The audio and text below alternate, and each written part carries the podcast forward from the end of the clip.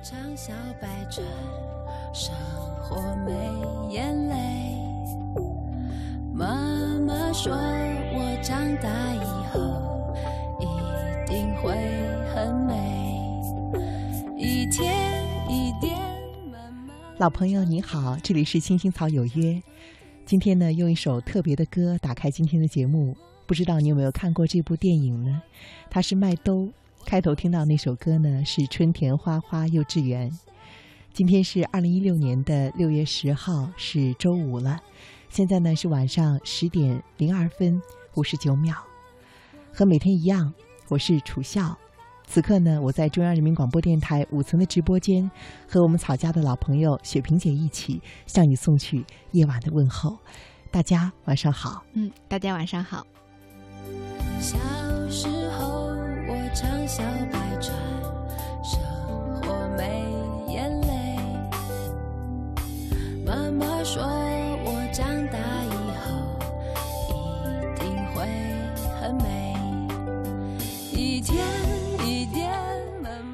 今天晚上呢，青青草有约的主题，我相信此时此刻啊，在电波旁的很多朋友应该已经知道了。实际上呢，也是我们上周日的时候遗留的一个主题啊。嗯上周呃，上周呢是六一儿童节啊。啊，是你看，转眼的话，七天就过去了。从这两天，我们关注的更多的是高考，对不对？高考刚刚结束，是哎呀，这样一突然觉得人生就是这样过得好快，一眨眼七天过去了。从六一儿童节的那个小时候，到了参加高考的这些学生们要面对他们的未来，又到现在坐在直播间的我们，嗯，不管怎么说啊，非常的感谢。时间这么短暂，流逝又这么快，仍然在每天晚上可以和你相约，也感谢你奉献一个小时和我们一起加入今天的聊天中。那今天的青青草有约的主题是卖萌为了什么？那在节目直播的过程中呢，你可以随时随地把你想到的、你想对我们说的、想让听众、想让更多的电波前的朋友听到的想法发送给我和雪萍姐。你可以编辑微信发送给“青青草有约”的微信公众平台，电脑呢此时就在我们两个人的面前，你可以在第一时间听到我们对于你的留言的反馈。前，总是看得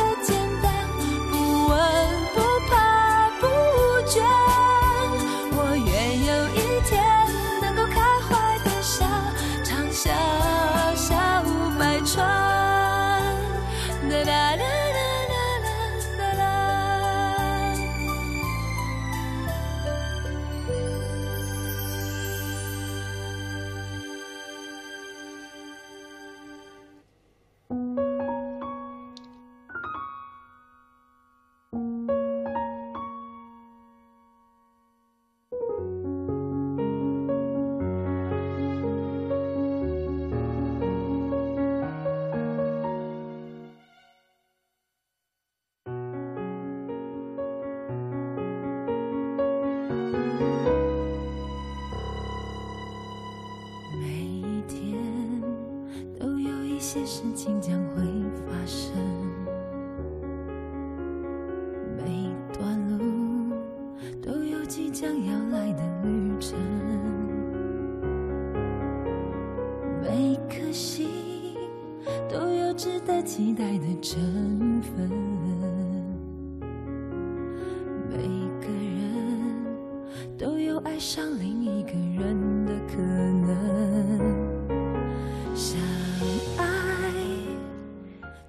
这首歌呢是范玮琪的《启程》，我非常喜欢他的歌词。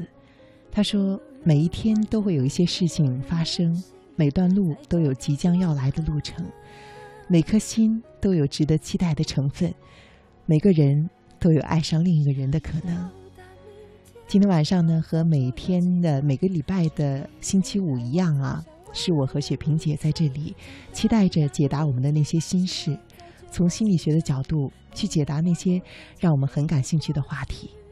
希望你能够在这样的清澈的夜晚，和我们俩一样有所收获。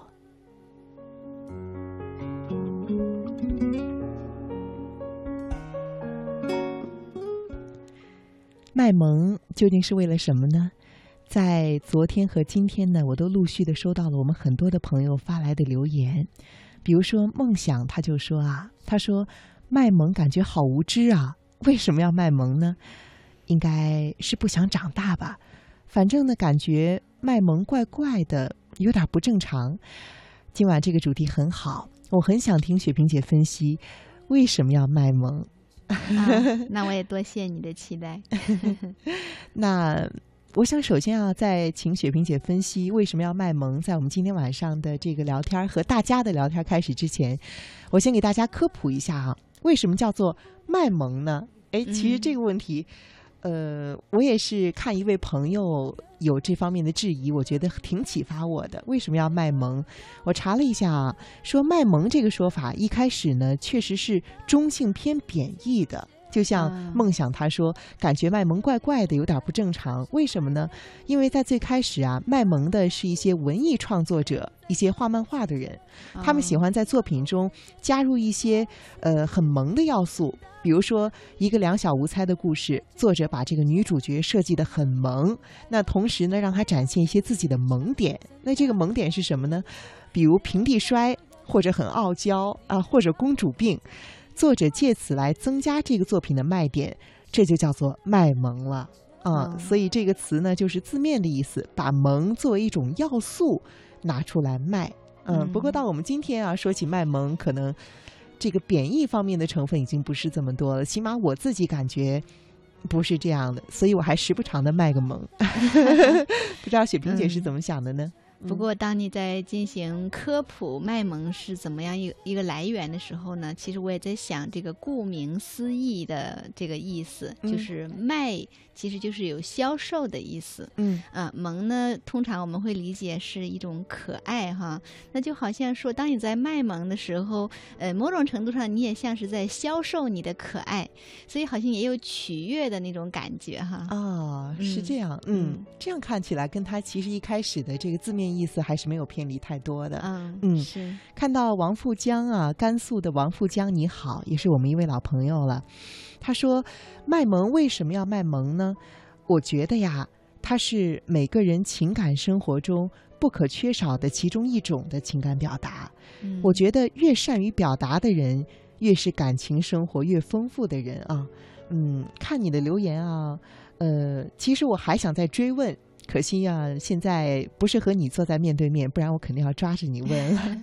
你说卖萌是每个人的情感生活中不可缺少的一种情感表达，但是你没有说你觉得那是什么样的一种情感的表达呢？其实我挺好奇你的答案是什么的。如果你在电波旁呢，你还有机会啊，随时发送微信给我们“青青草有约”的微信公众平台，我和雪萍也在这儿是不会放过你的。嗯。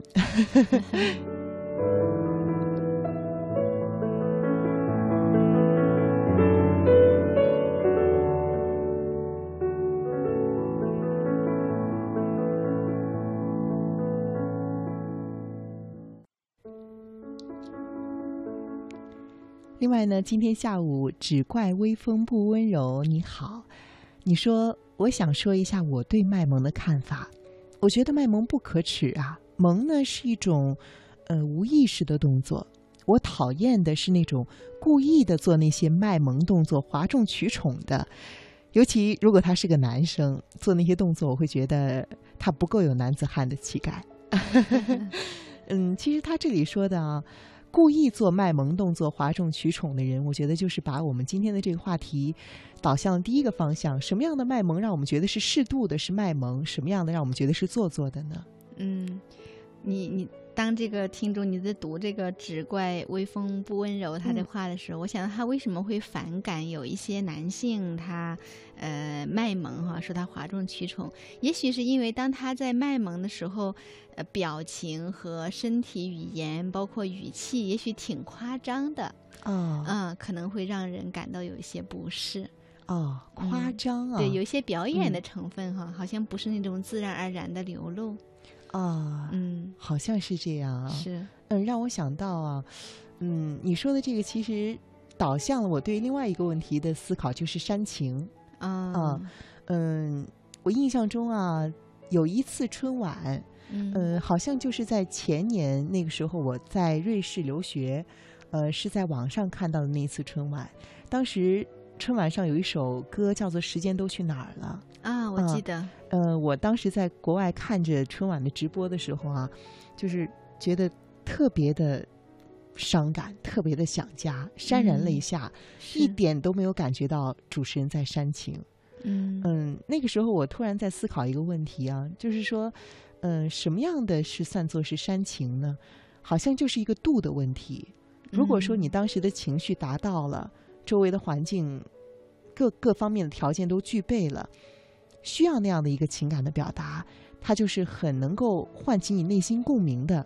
嗯，如果你感觉到这是煽情了，那就是说明情感并没有达到那个程度，所以是它的度不合适，才会让你产生是煽情的这样一种恶感。嗯是所以你刚刚说的卖萌，说这个男生啊，嗯，表现的很夸张，我想可能也是一个度的问题不。过可能还有嗯一个因素，嗯，什么因嗯，素呢？就是我在想“卖萌”这个词啊，很可能最早的时候叫撒娇。嗯，但是问题是，撒娇这个词呢，似乎比较适合用在女性的身上哈。哦如果一个女性在撒娇的时候，我们就会觉得她好可爱；但是如果一个男性在撒娇，我们好像比较比较不太能接受哈。哦，所以呢，后来呢，可能慢慢的呢，我们就进化了一段时间，就把撒娇改成了卖萌。似乎如果是卖萌的话呢，是男女都可以通用的。啊啊，好像感觉就好多了哈。啊，是，嗯，他说的这一个嗯感觉到不太舒服的，还让我想到另外一个跟卖萌比较相近的词啊，是装可怜。啊，嗯，比如说，嗯，让我想到一个语境啊，可能一个人他做错了事情，嗯嗯，就为了要讨好 他要啊道歉的这个人，他就卖个萌。呃，那个人如果很生气，确实不打算原谅他的话，可能就会说：“你不要在这儿跟我卖萌。”嗯，也就是觉得他在装可怜。啊呃的这种感觉。所以说到这个，让我在想啊，卖萌究竟是怎样的一种？你看，我们刚刚讨论的过程中有一些关键词啊，比如说嗯可爱、啊、嗯撒娇、是呃装可怜。我在想，卖萌它究竟是如果想要形形象的去形容一下他的话，他究竟是什么样的？这个萌是可爱吗？是傻乎乎的吗？那嗯如果要进一步再说，可爱又是什么样的一种心理体验？为什么我们会觉得一个东西可爱啊？嗯，其实我首先想到的就是，当我们在说呃一个人，我们会说或者一个形象，对我们可能更多的是一个形象，说这个形象很萌萌的，很萌，通常你就会眼前浮现出一个画面的，就好像它圆圆的，或者说胖胖的，对，还有一些细细的绒毛哈，然后。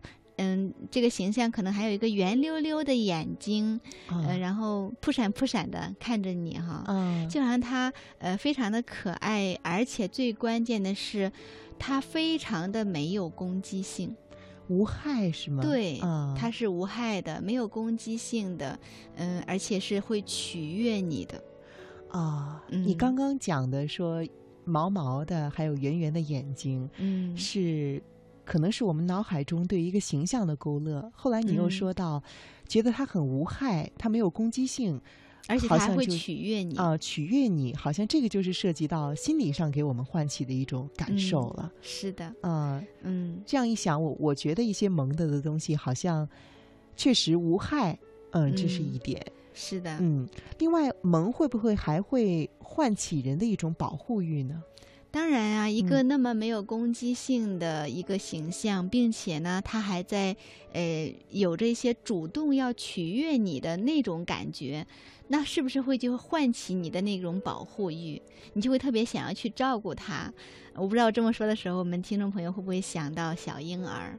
啊，嗯，小婴儿软软的、圆圆的，然后滴溜滴溜的眼睛跟你笑，那是不是就会不由自主的就会唤起你的那种想要去保护他、爱他、为他去付出的那种愿望？啊，是这样的。嗯嗯，那我是可以这样想，觉得从刚刚我们聊天的这个过程啊，我脑子里在想啊，那萌是不是更多的是对于别人的一种需要呢？你看，就嗯说想要唤起别人对他的呵护，嗯、更多的是从别人的角度出发的吗？就是说，在处理我，比如说我和你的关系中，我想的更多的是你，嗯，这样的一个想法唤起了我想要变得萌的一个需求，可以这样说吗？嗯，我觉得好像也不完全是，但你嗯说的这个呢，可能是一部分，嗯因为在人和人之间呢，这个关系永远是相互的。一个人为什么是萌的呢？有时候是另外一个人需要他萌，喜欢他萌，然后啊他就萌了，他们就这样形成了一个一对一的关系，然后这个啊萌就变得变成了是他们关系的连接的那个感觉哈。啊，嗯，这就嗯是比如说我们人类为什么会喜欢大熊猫？我们觉得大熊猫圆圆的，没有攻击性哈，然后它很可爱，嗯、萌萌的，所以呢，我们就会想尽一些办法去保护它，为它付出，把它定成国宝。我觉得啊跟它的形象有很大的关系。哦，是这样子，嗯嗯。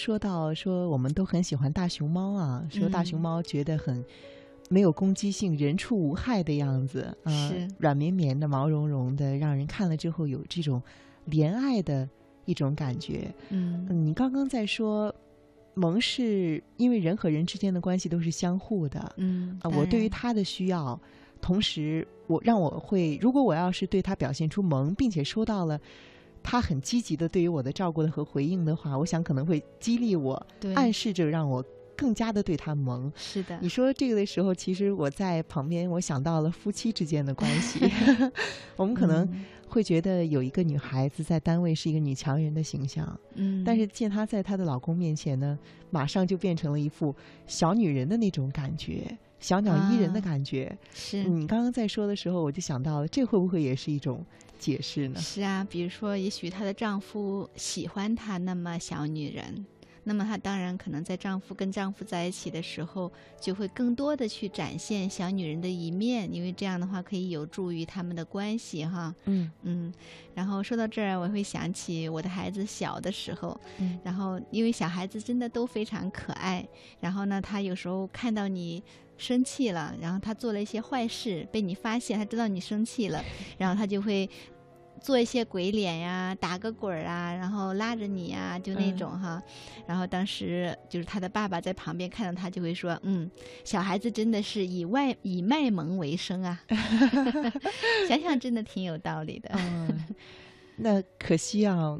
可惜我没有更早的听到这句话，现在我已现在我已没有机会了啊！现在不过也可能还是有机会的，比如说我看到今天的微信上啊，呃，新的开始他留言说我也三十好几了，可是我有时候呢也很喜欢卖萌。嗯 嗯，他说我觉得我自己这种卖萌也不是很做作的那一种啊，自己开心就好了。嗯，其实我倒觉得卖萌，呃，对于我们的个体来说，还是对于我们的社会来说，都是好事儿。嗯嗯，就是有助于我们的人际关系，也有助于心理的健康。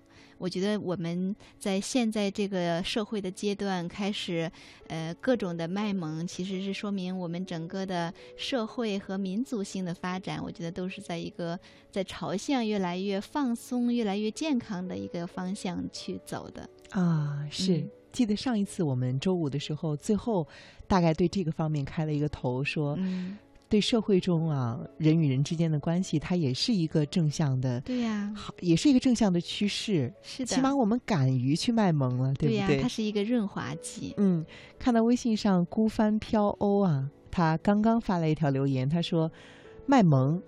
姐有的时候萌，但是不卖。他说只是呢，我偶尔不经意间的一些一种表情有些萌罢了，但是呢，我没有刻意的在别人面前卖萌。我不知道为什么，也许只是感觉自己依然年轻，没必要弄成一副老成的样子，就自然而然的萌一下就可以了。但是呢，我不喜欢刻意的萌，因为恰到好处还能接受，过了呢就反感了。我还是非常喜欢本真的东西，再萌也触动不了姐的心了，是不是太过于理性了呢？呃，本来我们都是在某一些时刻理性，某一些时刻感性，哈，这都很正常。嗯，是。不过他说，只是感觉自己依然年轻，没必要弄成一副老老成的样子。嗯，这么一说，让我觉得你是不是可以制造一个新的名词啊？与卖萌相反，卖老，倚老卖老，装资格老了。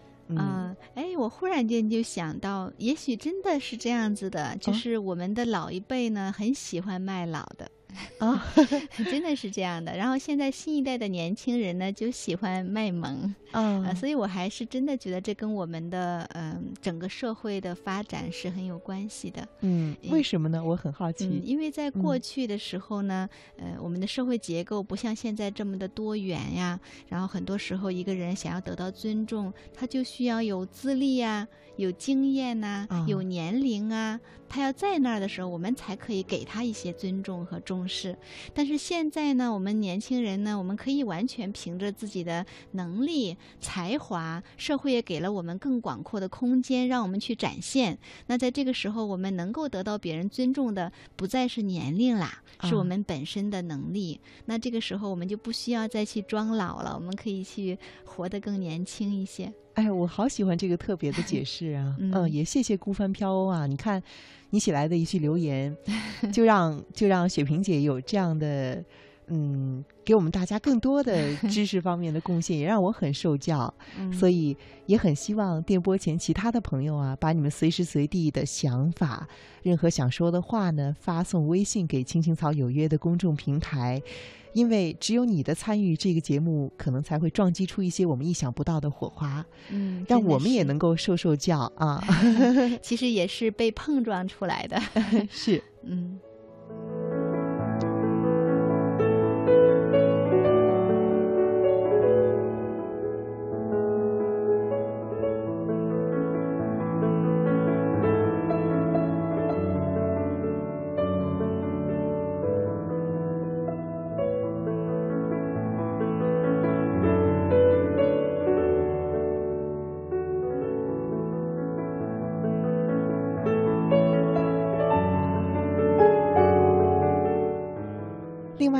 在今天的留言中啊，我还看到了对于卖萌的原因的一种解释啊，比如说有一位听众呢，嗯，这位听众他说啊，现在的手机都会有自带美颜功能的相机，拍出来的照片呢，骗得了别人也骗得了自己。那我当我看到我美颜之后的照片啊，心里不会想到这是虚假的，而是会让我自己找到自信。嗯嗯，我看他的留言看了之后，我想了很久啊。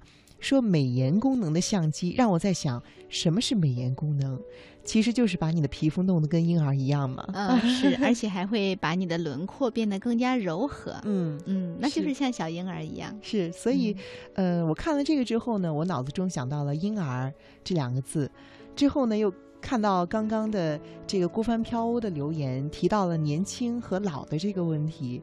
另外呢，呃，在之前呢，我也看到另外一位听众，他说觉得卖萌能让我们自己感觉到更年轻。嗯，那我觉得这个好像也是人们对于年轻的一种渴望。嗯，是。嗯，事实上，我觉得现在，比如说心理学已经开始在谈到年龄的这个年轻的时候，会说我们分什么生理年龄和心理年龄。嗯嗯，所以呢，其实当我们在经常在生活中去卖萌的时候，我想对我们的心理年龄的年轻化哈也是会有帮助的。嗯，那如果要是这样，我是一个听众的话，我可能会问大家：不都是说你心理年龄上应该？成熟会比较好嘛？你不能一辈子都像一个小孩这样。那如此如此说来推断的话，那卖萌其实又让我们逃避回自己小时候的那种心理去了。这样会好吗？我觉得有必要，我们可以来讨论一下什么叫做成熟啊啊！有时候我们以为说成熟就是什么呃，泰山崩于前你岿然不动哈，或者说你觉得成熟就是世故啊，成熟就是可以呃假装自己是很强大，但是其实不是。真正的成熟是我们可以勇于面对真实的自己，然后呢去按照自己内心的意愿去活你的人生。我想这才叫成熟。所以成熟不一定是世故，不一定是压抑，不一定是理性，不一定是假装哈。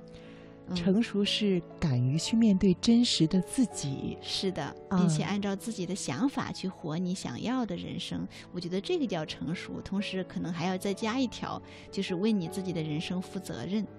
嗯，我好喜欢你的这个解释啊，嗯说敢于面对最真实的自己。是啊，所以不见嗯得六十岁的人就成熟，不见得十六岁的人就不成熟。嗯，面对真正的自己。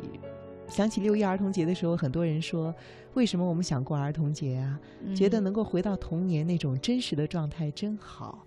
嗯，那关于真实和卖萌之间的关系又是什么呢？看看时间啊，比较将近半点了，我们先来嗯听一首歌。那在这首歌过后呢，我和雪萍姐继续在我们的直播间期待着你加入我们的节目，和我们在一起。爱你想你愿你愿你深情永不变。难道你不曾回头想想昨日的誓言？这顺你流连开放在水中娇艳的水仙。别忘百合也有春天。仿佛如同一场梦，我们如此短暂的相逢。你像一阵春风，轻轻柔柔吹入我心中。而今何处是你往日的笑容？记忆中那样熟悉的笑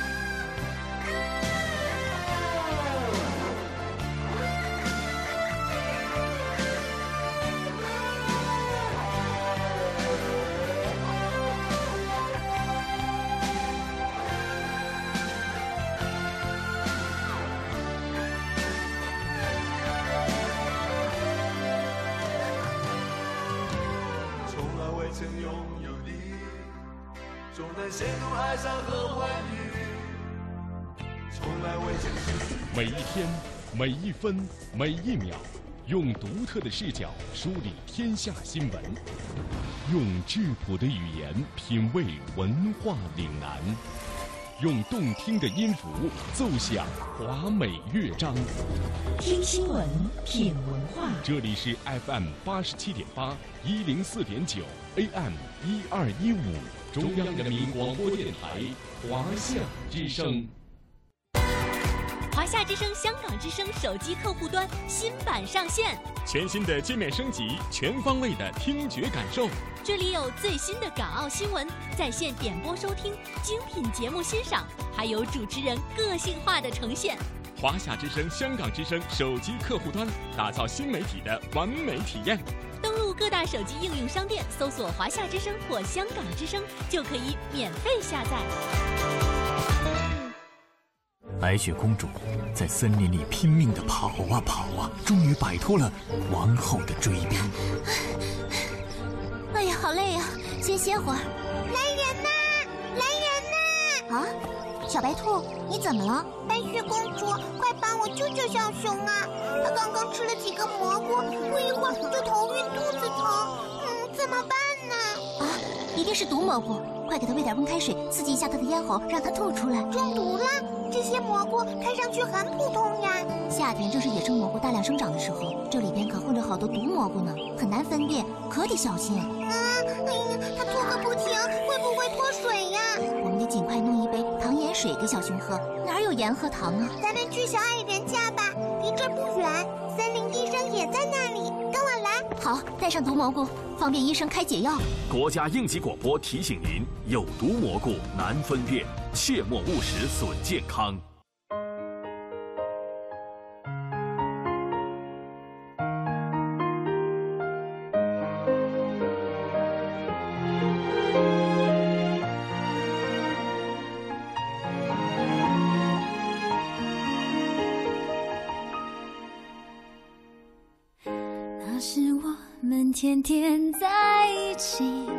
太幸福到不需要距离和贪心，要全世界注意，只是太年轻。快乐和伤心都像在演戏，一碰就惊天动地。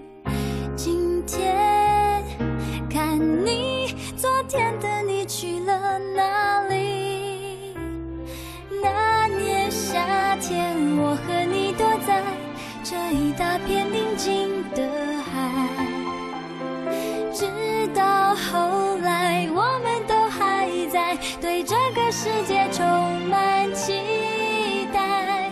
今年冬天，你已经不在我的星空出了一块，很高兴遇见你，让我终究明白，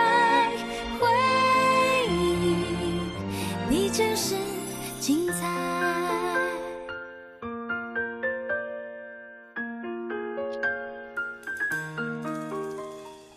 那年夏天，宁静的海，也是一首老歌了。老朋友、新朋友，你好，这里是青青草有约。今天呢是周五了，是二零一六年的六月十号，现在是晚上十点三十三分五十秒。我是楚笑，今晚呢，照例和我们草家的老朋友雪萍姐在一起，共同来聊一聊我们的心。今天晚上青青草有约的主题是：为什么我们喜欢卖萌呢？你知道吗？你的答案会是什么？你可以把你心中想到的答案，或者在听节目的时候，任何想的想到的想法，或者其他的想和听众、其他听众去分享的你的故事，都可以发送微信给我们的“青青草有约”的微信公众平台。电脑呢就在我和雪萍姐的面前，我们会第一时间看到你的留言。我的星空出了一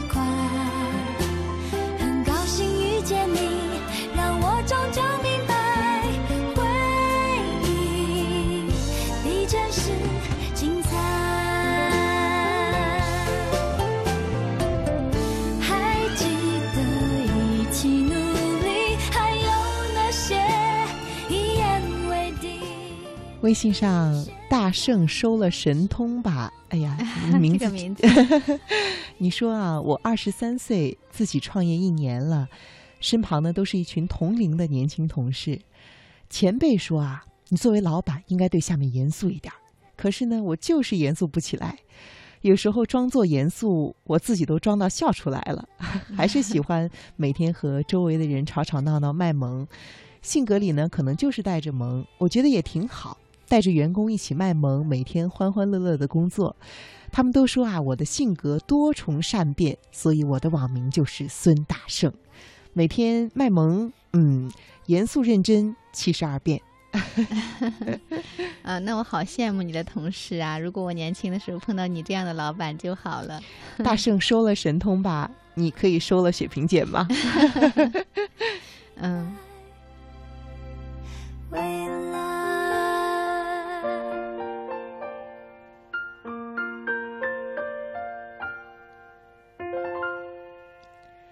微信上啊，圆圆她说我很赞成雪萍姐对于成熟的解释。我感觉自己呢，有的时候既成熟又童真。我想问雪萍姐，这两者矛盾吗？嗯，当然不矛盾。其实，在我看来，成熟就是童真的一个另外的一个面。哦，嗯，怎么么说呢？就是因为当我们真正成熟的时候，我们就不需要那么多的去伪装自己，我们不需要假装坚强，也不需要假装自己很厉害，也不需要假装自己一切很好。那我们可以是很自然的、很真实的做自己。那么你也可以去跟你周围的人有更加真实的关系。想一想，在这样的情况下，你当然就是童真的呀。哎呀，这个解释好妙啊！嗯嗯，我我我已经完全被说服了。不知道圆圆，你是不是满意这个答案呢？呃，很巧啊，圆圆，你的妹妹美元就在你下面，接着发了一条消息说：“我突然很好奇，为什么我看到别人卖萌的时候，我自己会傻笑呢？啊，好像面对朋友的卖萌，我除了傻笑之外，我不知道要做出什么相应的行为，这是一种什么状态呢？嗯，我有一点猜测哈，嗯因为我不知道你那个朋友在卖萌是用什么方式。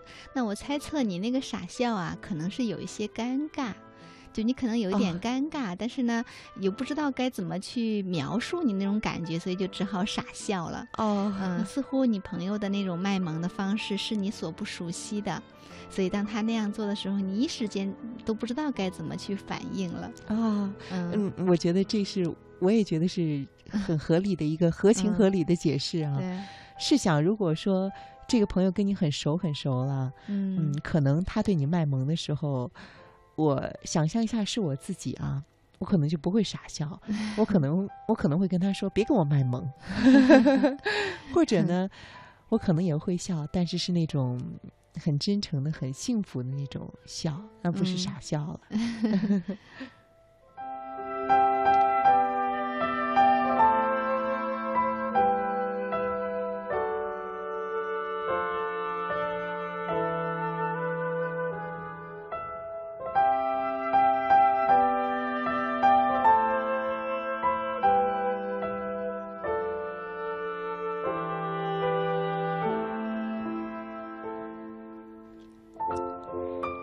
上半时段呢，我们还说啊，卖萌呢可能跟渴望年轻有关啊。嗯看到微信上浅浅的忧伤，你好，你说啊，呃，楚笑姐和雪萍姐晚上好。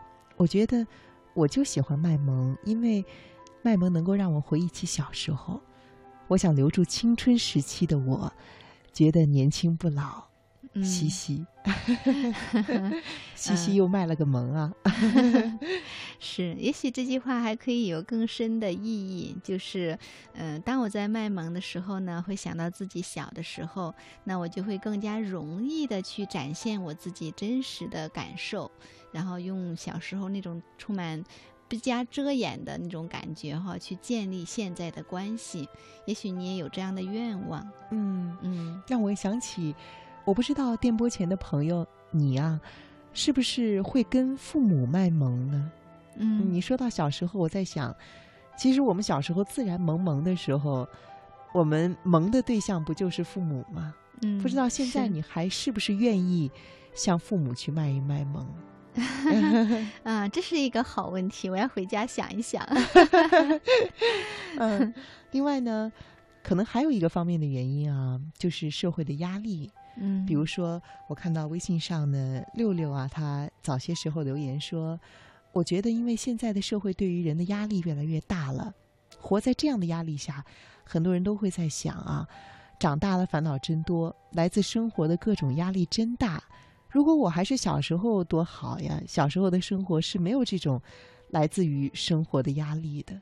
嗯，也许是因为小的时候我们由于不太懂那么多嘛，所以假装的时候比较少，所以就觉得没有那么大压力。啊，现在这层这层防护已经去掉嗯了，不由分说的，所以嗯我们要找到一些新的方式。这不就是卖萌这种方法，不就为大家发明出来了吗？嗯，是啊，另外呢，娜娜她说，我觉得对于卖萌呢，某些时候能够拉近彼此的距离，有的时候也会体现一个人的幽默，让我们的生活不那么枯燥。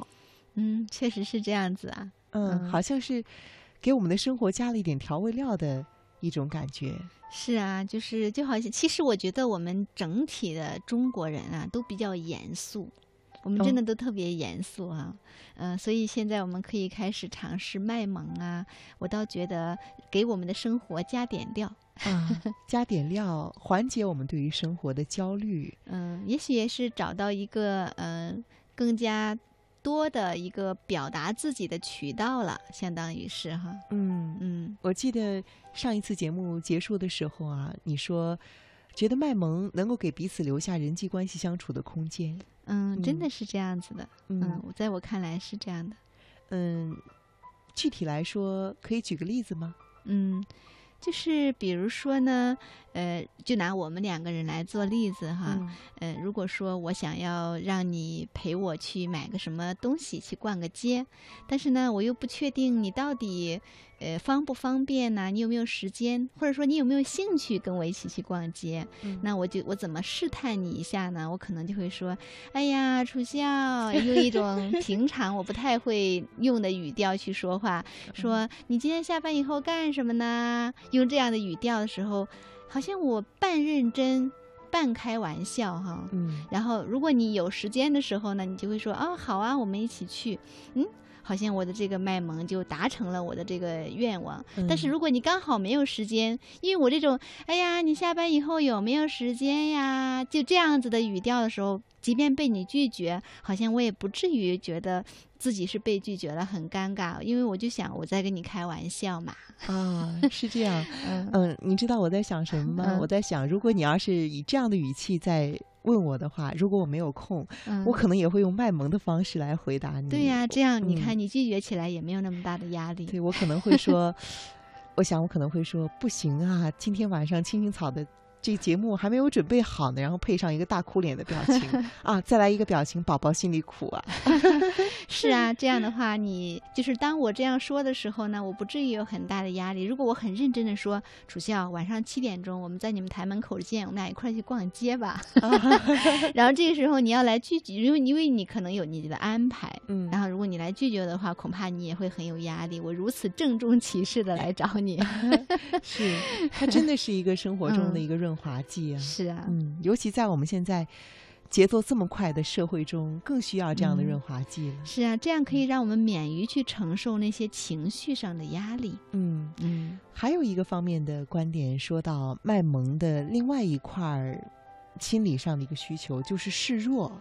嗯告诉别人说，就像我像一个大熊猫一样，我人畜无害，我没有攻击性。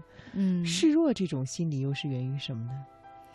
我想也是人际关系的一个，嗯、怎么说呢？在我应该说是有建设性的一个选项吧。嗯嗯，就是当我想要跟你建立关系，那我可能想要向你表达说，我是不会对你有任何的负面的妨害的。嗯所以用卖萌的方式来示弱，让你知道说我没有恶意呀、就像原始人见了面之后，把双手摊开给你看，我手里面没有武器。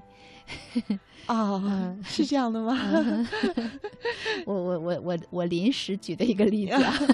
大家在可能嗯在广播面前看不到啊，刚刚雪萍也就是这样冲我。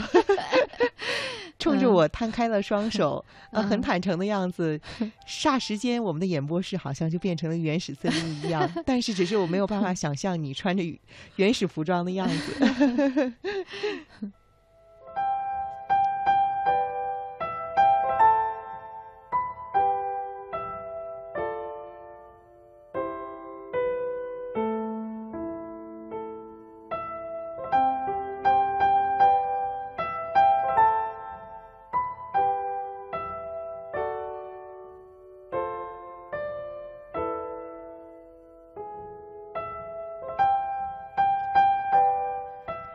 我看到啊，微信上王富江，你好啊，他说楚笑姐好，肖老师好。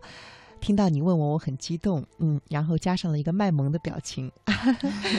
你说为什么说卖萌是每个人情感生活中不可缺少的一种情感表达呢？这个主要是受我女朋友的影响，是她给我内心的一种感受。我发现啊，有的时候给她一个卖萌的表情，要比用语言表达更让她知道我、理解我。看到他高兴的样子，此刻的我呢，内心也感到舒服。嗯，非常的感谢王富江你发来的这条信息，因为这个又给了我和雪萍姐更多的一个启示。其实现在我们的屏幕面前面对着留言啊，看到王富江的留言下面呢是孤帆飘鸥的，就这么简单的用鼠标滚轮滚动一下这个屏幕，我们发现这上面就有一二三四五六七八，得有十几个表情吧，对不嗯对？是是、啊那从表情上来说啊，王富江他说给他一个卖萌的表情，要比用语言表达更让他知道。哎，为？什么我们喜欢用表情呢？一说卖萌，好像真的有很多的表情。嗯，确实是。我想是因为我们的大脑更喜欢画面啊。嗯，因为我们的大脑就像是，其实照相机是怎么被发明的？照相机就是根据我们的眼睛哈，我们眼睛的那个呃那个功能，然后发明了照相机。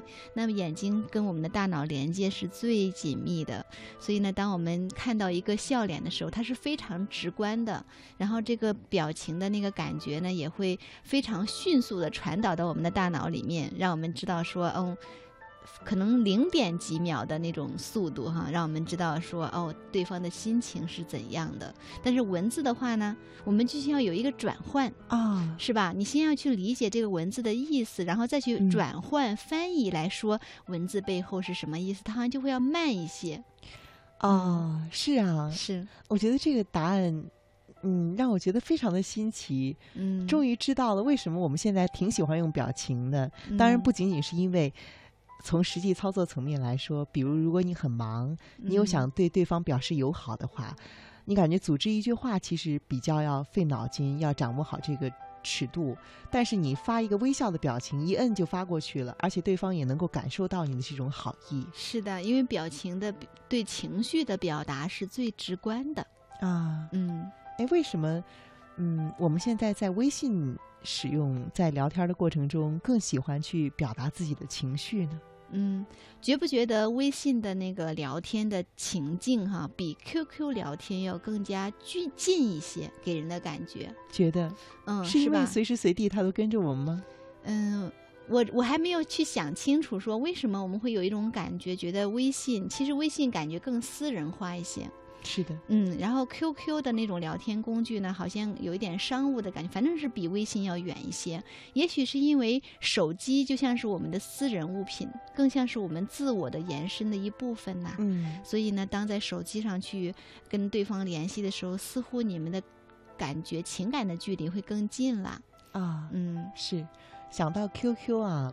如果我闭起眼睛再想到我的第一个印象是什么样的，我想到的就是一个人坐在一个电脑面前，用手敲击着键盘。嗯，但是你说微信，让我现在闭起眼睛，脑子中出现的第一个画面是一个人走在路上，用手机在看着微信的记录。嗯，所以它确实是离我们更近了。对，一直在是不一样的，是有这种及时的、随时随地的，而且同步的感觉。嗯啊，是的，啊，就像现在我和雪萍姐和你一直同步的这种很神奇的感觉这样。嗯，是。然后同时呢，我也想再表达一点对王富江的感谢哈。嗯，就 是我觉得当我们在这边来谈到你的留言，然后呢，你可以在那边来给我们一个回应，让我也感到好像跟你之间有了一些连接哈，有一些共鸣。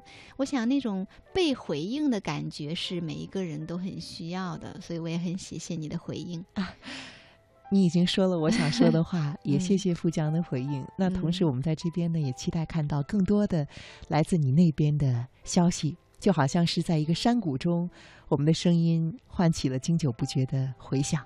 啊，你的这个说的好美啊！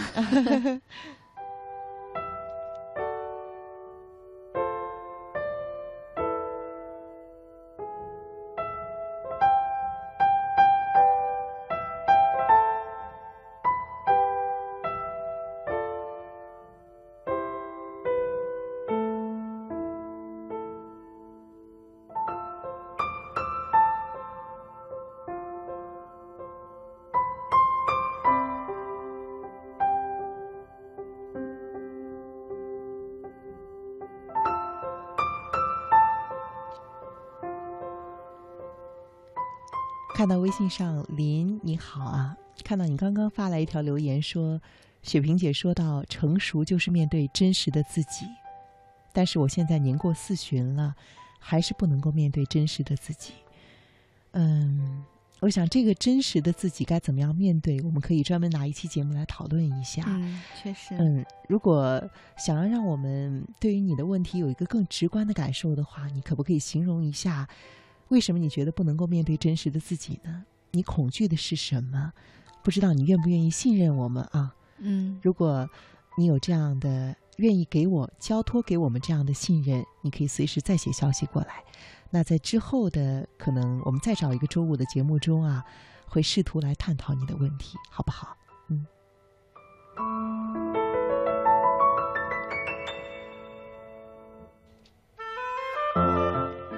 另外呢，在昨天的微信公众的推送中呢，其实我附上了一张图片，不知道大家有没有印象啊？是一个男人拿着手机在打电话，但是他的头上呢有一个很特别的东西，雪萍姐应该看到了啊，嗯，是嗯长了一棵小草。啊，长了一棵小草。当时我在旁边呢，故意留了一个填空，为了呼应我们这几天高考的气氛啊，说你还记得这个是什么吗？啊，也看到了很多听众已经回答出来了。比如说焦芬呢，他说这个头上长草的装饰啊。最开始呢，我是在去年的五月份左右看到周杰伦头上长草和他妈妈一起拍的照片，不禁又想起他的一首歌呢，是《听妈妈的话》。他说：“轮仔卖萌逗妈妈开心，那我们生活中呢也会某些亲爱的他或者是他来卖萌，因为爱他、喜欢他、开心一笑。那不管萌有多幼稚啊，他都是可爱的。我也曾经卖萌嘟嘴，要老爸把苹果亲自的喂到我的嘴里，这些都是幸福的 卖萌。说到头上长草，另外呢，杰瑞他也回答出来了，他说图片里面的这个发饰呢叫做头上长草。”我觉得这个名字和他的样子非常的贴切。我还看到过头上长花的发饰，那也是一五年八月份的时候，我跟闺蜜去厦门游玩的时候，在大街上看到的。哈哈，那确实是一种卖萌的发饰啊。嗯，那我补充一下，我曾经在，也是在去年的时候啊，看到过头上长蘑菇，好像是那种红红的，像我们小时候。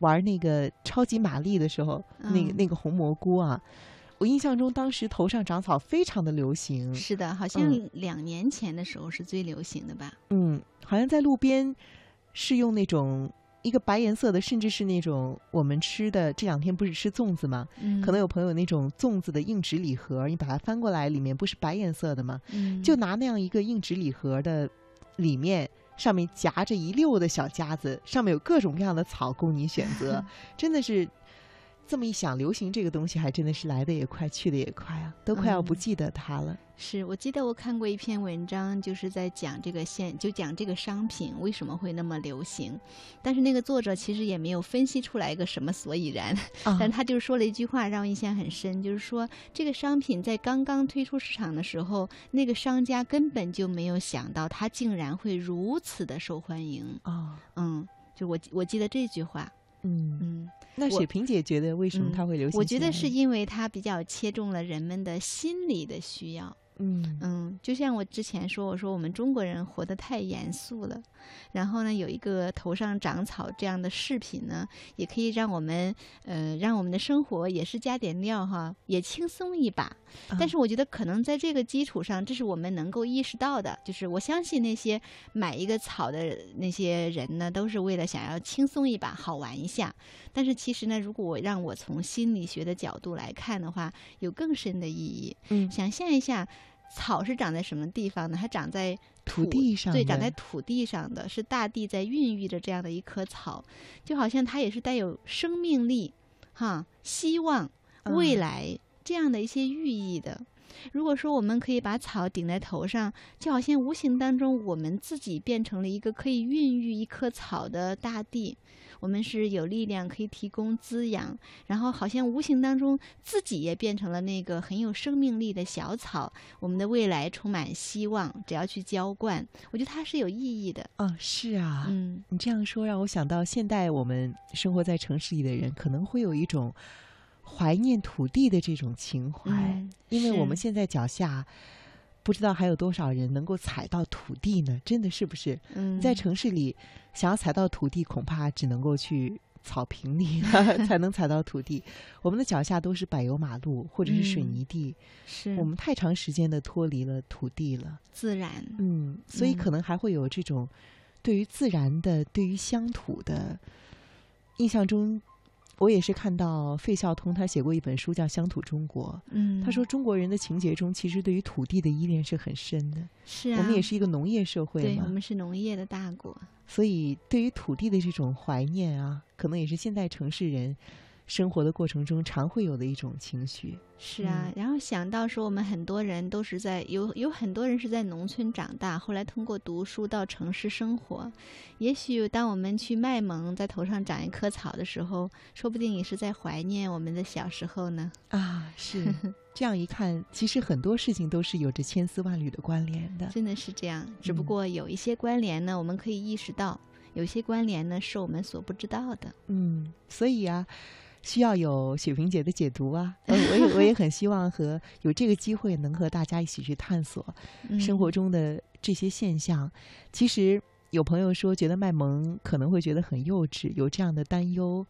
但是就像我从来没有觉得任何一期节目的主题是像卖萌为了什么，这似乎是听起来不是那么高大上的一个问题。但是我真的不知道它的答案。嗯，我想可能很多的科学家，像牛顿会质疑说，苹果为什么要落到地上？嗯嗯，时时刻刻的保持着对于生活的好奇心，我想会让你发现生活中的很多关联。嗯，而对于这些关联关联留意的人，可能就能够不经意的获得一些新的知识。嗯，如果这些新的知识能够让你对未来的生活有所帮助的话，那我想我和雪萍姐都会觉得非常的有成就感。嗯，也确实是这样的。就有一些我们看起来特别不相关的、很很小的、不重要的事情，但是其实背后有非常深的意义的。嗯，是。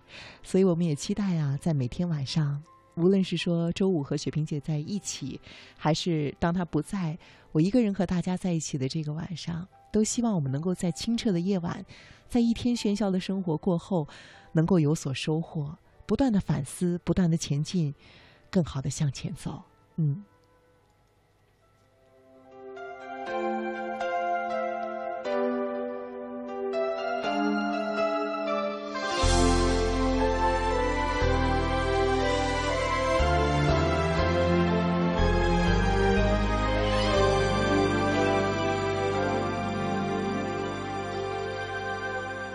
拨开天空的又到了每天晚上的这个时候，要和大家说再见了。